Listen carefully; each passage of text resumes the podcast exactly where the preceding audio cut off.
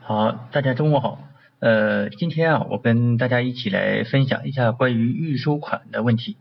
呃，对于这个预收账款呢，很多同学呢，呃，还是比较困惑的哈。那么有的同学好说了，这个预收账款我是属于预收的的钱，那么然后我根本不需要交税啊。那么有的同学说了，那么这个预收账款呢，我这个钱呢，呃，收来的钱了，那么然后我就应该交税。啊，所以说大家对这块呢还是比较模糊，就是对于这个概预收账款到底应不应该交税啊，呃，这个概念还是非常模糊的。那么下面呢，我们就跟大家一起来看一下这个预收账款的一些相关的知识啊。首先呢，然后我们呃来学习一下这个预收账款的一些基础的理论啊。那么预收账款呢都核算哪些内容？那么哪些业务呢会涉及到预收账款？啊，那么然后了解这些业务以后呢，然后再研究这些业务啊，具体在一般的企业中呢，呃，它涉及到呃哪些这个税务问题啊？那么还有一些特殊的行业，那么它的预收账款又是怎么核算的啊？这个呢，我跟大家一起来呃分享一下。首先啊，我们来看一下这个预收账款的概念啊。那么通常来说呢，预收账款呢，就是说你这个企业呀，按照一啊合同的规定。像这个购货单位呢，呃，要预收一部分款项啊。那么通常情况下，呃，预收的款都是货没有发啊，先把款收来了啊，或者说这个活我还没干，但是呢，我先收来款。那么这个时候呢，我们要采用预收账款来核算啊。那么通常情况下呢，是借银行存款或者是库存现金啊，贷预收账款啊，这样来核算啊。那么预收账款的这个贷方啊。啊，贷方呢，它一般呢，呃，是核算你收来预收来的货款的金额啊，那么还有一部分呢，就是说后来呃补付的一些货款，那么然后也通过这个呃预收账款贷方来核算。那么借方呢，啊，借方呢通常是然后我们呃这个货已发了啊，这个收入确认了，那么这个时候呢，我需要然后把预收账款冲掉啊，或者说然后这个呃预收款我退了啊，我退给对方了。那么这个时候呢，也要呃体现在这个借方啊。那么如果你在期末的时候啊出现了贷方余额啊，如果出现了预收账款贷方余额呢，它反映是什么？它反映你实际啊到目前为止啊你的预收款的余额啊预收款的余额。而那个借方呢啊借方呢通常来说呢啊它相当于你企业的这个呃应收账款啊企业应收账款。所以说，然后我们在这个呃年终啊编制这个财务报表的时候啊啊会把它重分类啊预收账款的借方啊给放到这个应收账款里啊一起来归集。那么对于一个企业来说呀啊，那么同一个交易事项啊，我们一般情况下就只设置一个往来账户就行了啊，一般呢不要在这一个单位啊啊你既设计了呃。预收账款又设置呃应收账款，这样呢核算起来呃比较乱啊，这个以后对账呢也不太方便啊。另外这个要注意一下，就是说我们这个呃往来账款呢，包括预收款、应收款呢、应付款、预付款呢，那么这些往来款，我们在日常核算的时候啊啊，尽可能的啊，尽可能的就是说你管是收来钱是没收来钱啊，都要通过它来核算，这样呢。便于你往来账对账啊，这是我们呃这个实操过程中啊要注意的一些基本的问题。预收账款呢，实际上呢它相当于一项负债啊，就是说你这个呃我预收客户的钱，但是我东西还没给你啊，相当于说我先借你的钱先用啊，所以说呢它可以理解成啊一项流动负债。那么这个预收账款呢我们。怎么就把它理解成负债了呢？我是预收来的钱，这是我的这个货款呢，怎么能当做负债呢？啊，那么通常情况下呢，我们啊有些购销合同呢会规定啊，销货企业呢可以向购货企业预先呢收取一部分的货款啊，等到这个向对方发货以后再收剩余的款啊，这就说明什么呢？我收来这个款以后，我就承担了一项义务啊，我未来要承担一项义务。啊，所以说呢，这项义务我们把它理解成一项负债啊，所以说预收账款呢，它这个呃，从本质上来说，它属于一项负债。好，那么对于一个啊，一般企业来说啊，预收账款有时候呢并不多啊，这时候呢，你可以就不设置这个预收账款啊，你就用应收账款来代替呢，呃，也是没有问题的啊。这个主要看你企业的这个业务性质啊，如果你企业以这个应收为主，那么然后你可以就给它设置应收账款；如果是以预收方式为主，那么你可以这个只设置预收账款，都是一样，因为啊。期末的时候要进行充分类啊，充分类完了以后啊，那么然后自然而然的啊，它就呃给分开了啊，这个呢不影响了你报表编制。好，那么第三点，企业收到了购货方单位的就补付的这个款啊，那么为什么然后我们还要把它记到这个预收账款里啊？啊，这个啊我们是这样的，如果你补收的这个款啊，你如果不记到预收账款。你通过银行存款直接走了，通过收入借银行存款贷收入，对吧？你直接走了啊。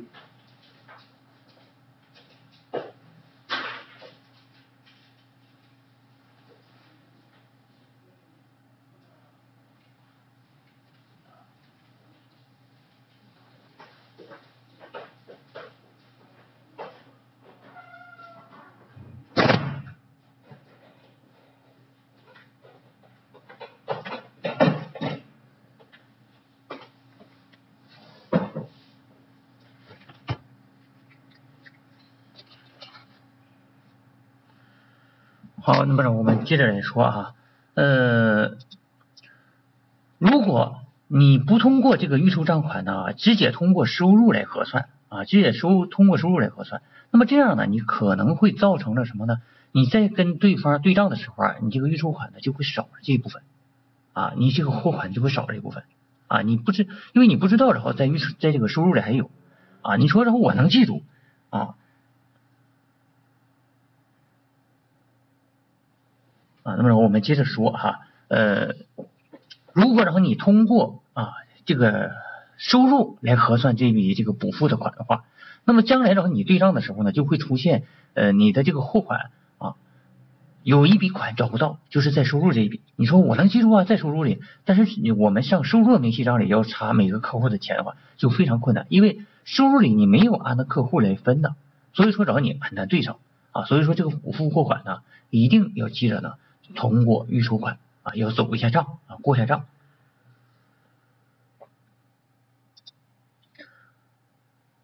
好，那么关于第四点哈，这个实务中呢，我们要注意一下，就是在采用预收货款销售货物的时候啊，销货方应该呢在什么时候来确认这个收入啊？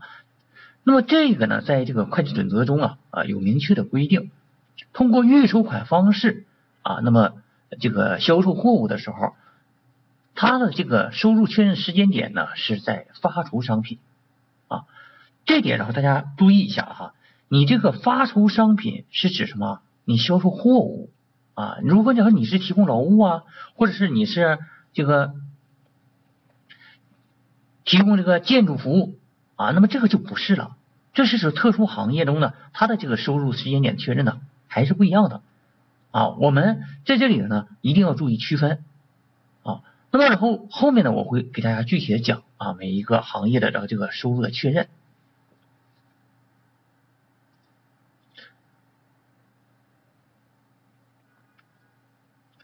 好，下面呢，我们来看一下这个一般企业啊，涉及到预收账款的时候，它的这个收入确认以及啊涉税的处理啊。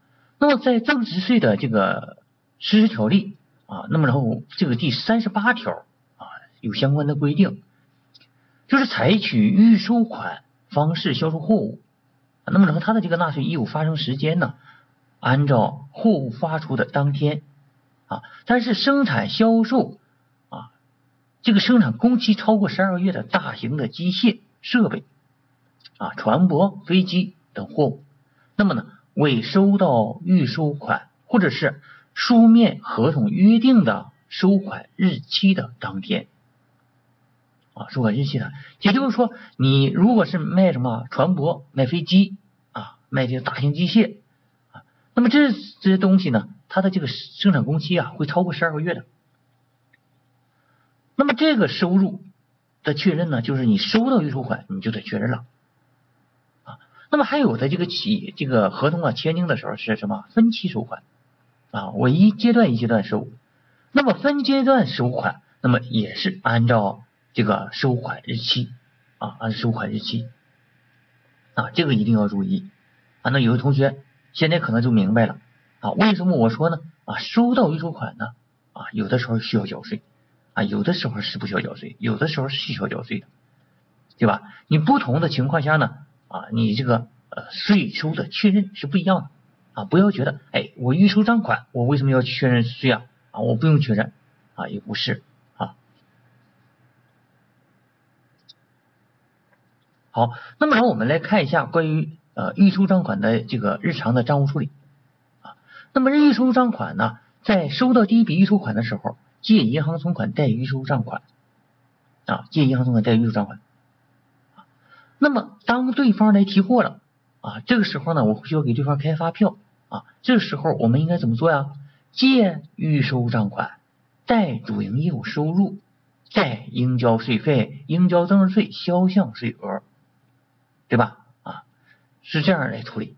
好，那么这个时候对方还要补付一部分货款。怎么做呢？借银行存款贷预收账款啊，这个大家可能呃不是太容易理解啊。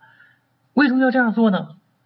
也就是说，你收的每一笔款都要通过预收账款来核算，所以说，然后后来补付的货款和前期预收的货款是一样的处理，借银行存款贷预收账款。好，这个时候贷方的预收账款是全额的，也就是说整个的货款。然后结转借预收账款贷主营业务收入，全额结转贷销项税，全额结转的。好，那你说，然后对方哎有一部分钱又退了，那就货退了。那么如果退了预收账款怎么做啊？借预收账款贷银行存款就完了啊，这个比较简单。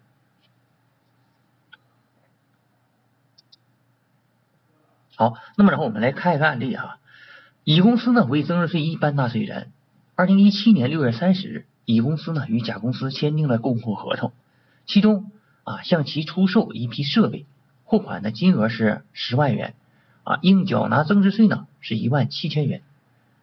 根据购货合同规定啊，甲企业呢在购货合同签订一周内，应当向乙公司预付货款六万元。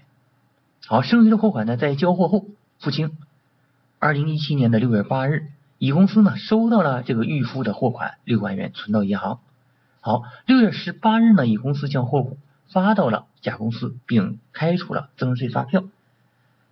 甲企业验收合格后，付清了剩余货款。好，那么来我们看一下这个公司的账务处理。六月八日啊，收到了甲公司交来的预付款，借银行存款贷预收账款六万，对吧？这个非常简单啊，非常简单。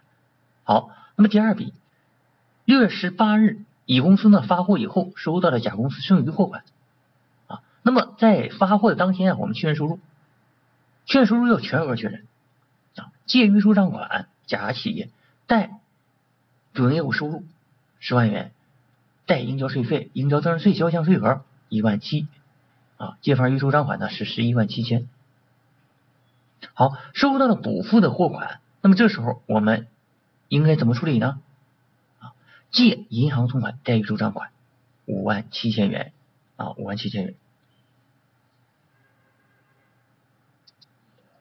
啊，这个呢就是我们普通企业啊，它这个预收账款业务的呃日常处理，大家可能非常熟悉，对这个业务可能是非常非常熟悉啊。那么假如说出现了退款啊，借预收账款啊，借预收账款，那么贷什么呢？贷主营业务收入。贷应交税费啊，应交增值税销项税额啊，那么贷银行存款。这个是这个什么意思呢？啊，由于啊我们有部分的货款退了啊，我只是啊确认四万块钱收入啊，另外那个是那六万呢，我不确认了啊，要退回去啊，要退回去。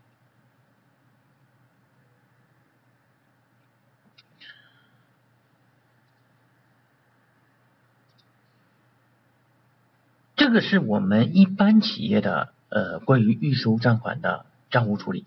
啊，因为他收到的预收款呢，也不需要交税，也不需要确认收入，啊，也不需要确认收入，啊，这个呢相对来说啊都比较简单，但是并不代表每一个业务、每一家公司的预收账款都不需要交税，都不需要确认收入。好，那么下面呢，我们来看几个特殊行业，啊，那么根据二零一六年三十六号文。第四十五条第二项规定，纳税人提供建筑服务、租赁服务啊，注意建筑和租赁这两个业务，他取得的这个预收款啊，那么这个纳税义务发生时间呢，是收到预收款的当天啊，收到预收款当天啊，那么修改为纳税人提供。租赁服务采取预收款方式，其纳税义务发生时间为收到预收款的当天。也就是说，在这里头把什么去掉了？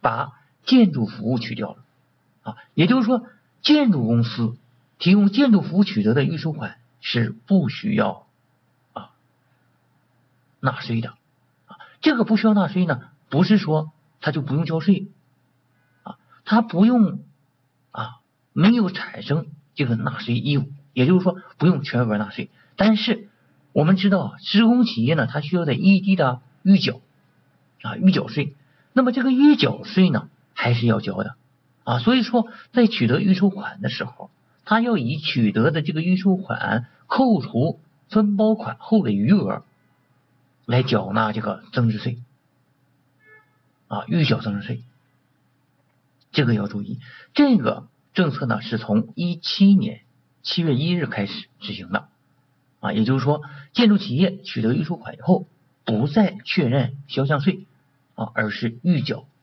啊，而是预缴税。好，那么然后我们看个案例，那么辽宁省 A 建筑企业承包了山东省的一项工程，总价款呢是两百万，二零一七年八月收到了工程启动资金。二十万，A 企业如何纳税？啊，第一种情况下呢，我没有开发票啊，没开发票。那么这个时候，我们看一下相关的税务处理。如果你是一般计税啊，属于一般计税方式。我们知道施工企业呢，它的这个工程啊，可以采用两种方式，一种呢是采用一般计税方式，一种是简易计税。当然，简易计税呢，它是有条件的。不是说每一个一工程你都可以选择简易计税啊，简易计税呢分三个，一个呢是二零一六年五月一日之前的老项目啊，第二个呢是采用轻包工啊，第三个呢是采用这个加工材啊，这样几种合同呢，它可以采用简易计税啊，其他的啊新工程呢是不可以采用简易计税的。好，如果采用一般计税，我们是二十万除以一点一一乘以百分之二。注意，一般计税它的预缴税呢是按照百分之二来预缴的，而简易计税是按照百分之三。好，二十万除以一点零三乘以零点零三，啊，这个呢是简易计税方式预缴的税款啊，预缴税款啊。那么你看一下简易计税的话，那基本上就是全交了，预缴也就是全交了。而只有一般计税的时候呢，它才会出现啊这个没有确认收入啊少交税的问题。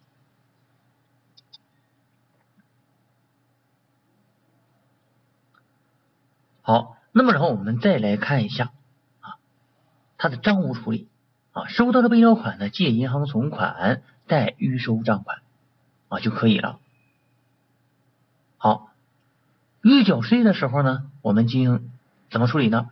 如果是一般计税，借应交税费；简易计税啊一般计税借应交税费啊，预交增值税零点三六万啊，贷银行存款零点三六万，这是一般计税。如果是简易计税呢，借应交税费简易计税零点五八万，贷银行存款零点五八万。好，到月末了，那么着我这个预缴的税需不需要处理一下呀？这要注意啊，因为他没有产生这个纳税义务，所以说这里呢。月末是不需要处理的啊，月末不需要处理。好，那么在纳税申报的时候呢，啊，我们应该怎么做呀？纳税申报的时候，我们也不用进行抵减啊，你只是把当期的预缴的发生额给填上就行了，当期啊实际抵减的啊这个预缴税款就不用填了。啊，这个要注意一下。好，那么第二种情况呀，就是我们开发票了啊，开发票。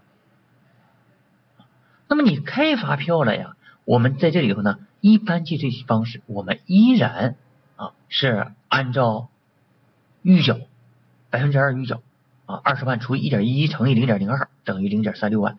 好，如果你是简易计税呢？二十万除以一点零三乘以零点零三等于零点五八万元啊。那么账务处理怎么处理呢？收到备料款，注意借银行存款二十万，贷预收账款十八点零二万。注意贷应交税费、应交增值税销项税额一点九八万。哎，这时候为什么找他确认销项？你不说预收款不用确认吗？预收款是不用确认，但是如果你开发票了，对方啊，那么也就能进成本了啊。那么这个时候呢，你要确认的啊，我们至少在收入确认的时候啊，要注意，如果开发票你是必须要确认的啊，确认什么啊？你的销项税啊，一定要确认你的销项税啊。如果你没开发票啊，你可以不确认，对吧？但是你开发票了，那么你就说明什么？对方要拿这个发票去抵扣了啊！对方能抵扣，那么你呢？不确认销项，那那怎么能行啊？啊，所以说这时候一定要确认。好，那么如果简易计税呢？啊，简易计税借银行存款贷预收账款贷应交税费简易计税啊，零点五八万啊，这个是什么？收到预收工程款。开发票是在这个处理方式。好，我们再来看一个。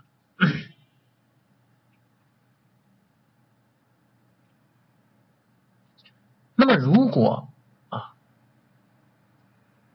我们开发票了啊，收到了备料款的二十万，借银行存款贷预收账款二十万，对吧？好，那么我预缴税的时候怎么做呢？借应交税费预交增值税零点三六万，贷银行存款零点三六万。好，那么如果是简易计税呢？借应交税费简易计税零点五八万，贷呢银行存款零点五八万。那么在这个月末哈，由于然后你啊不去体检啊，所以说呢月末呢不需要处理啊，在申报的时候我们呢也不做体检啊，也不做体检，对吧？那么，假如说然后你确认了销项，那么这个时候你就啊，在当期要进行体检了啊，当期要进行体检。好，那么然后我们看一下啊，预缴税借应交税费啊，应交这个预缴增值税零点三六万，贷银行存款是吧？简易计税呢，借应交税费简易计税啊，零点五八万啊。这个月末的时候啊啊，要急转吗？借应交税费未交增值税，贷呢？应交税费预交增值税，好，那么如果你是简易计税啊啊，如果简易计税呢，你直接通过应交税费简易计税，然后把它交了也就可以了，也就可以了。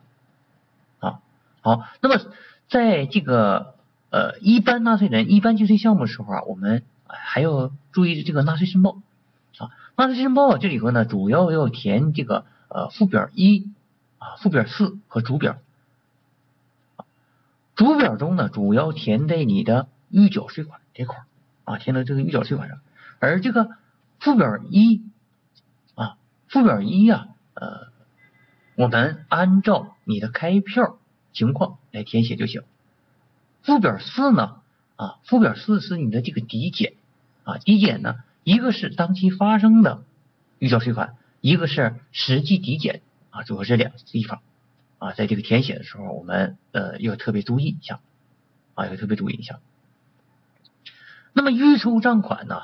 呃，我们在日常核算的过程中呢，可能还会有遇到各种各样的问题啊。你比方说，然后我们啊收到这个这个押金啊，还有收到的什么这个保证金，那么有些同学啊可能搞不清楚这些钱呢，他也是借银行存款代预收账款啊，实际上这个呢是不对的。因为保证金、押金呢，将来要退还的，所以说要挂在其他应付款。也就是说，借银行存款贷其他应付款啊，贷其他应付款。那么，像我们还有一些情况，比如说我收到了这个收到了什么钱呢？收到了我们呃，比方说啊，我们收到了违约金啊，有时候我们收到对方的违约金啊，不给他开发票啊，我。而挂账呢，就挂在什么呢？这个预收款里头啊，实际上这个呢啊是错误的。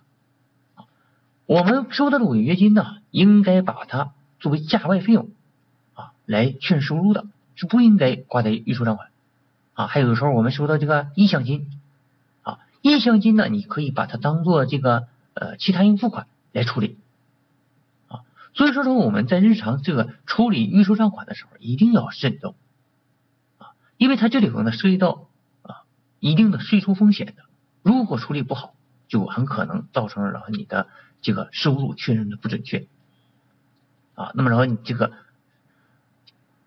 税呀啊，不管是增值税也好，企业所得税也好，都可能出现一定的风险啊。那么在这里呢，我们一定要注意增值税的啊纳税义务产生的时间以及。企业所得税的纳税义务产生时间啊，一定要确认准了啊，不能够让它这个呃出现任何的税收风险。好，今天的分享呢，我们就到这儿，谢谢大家。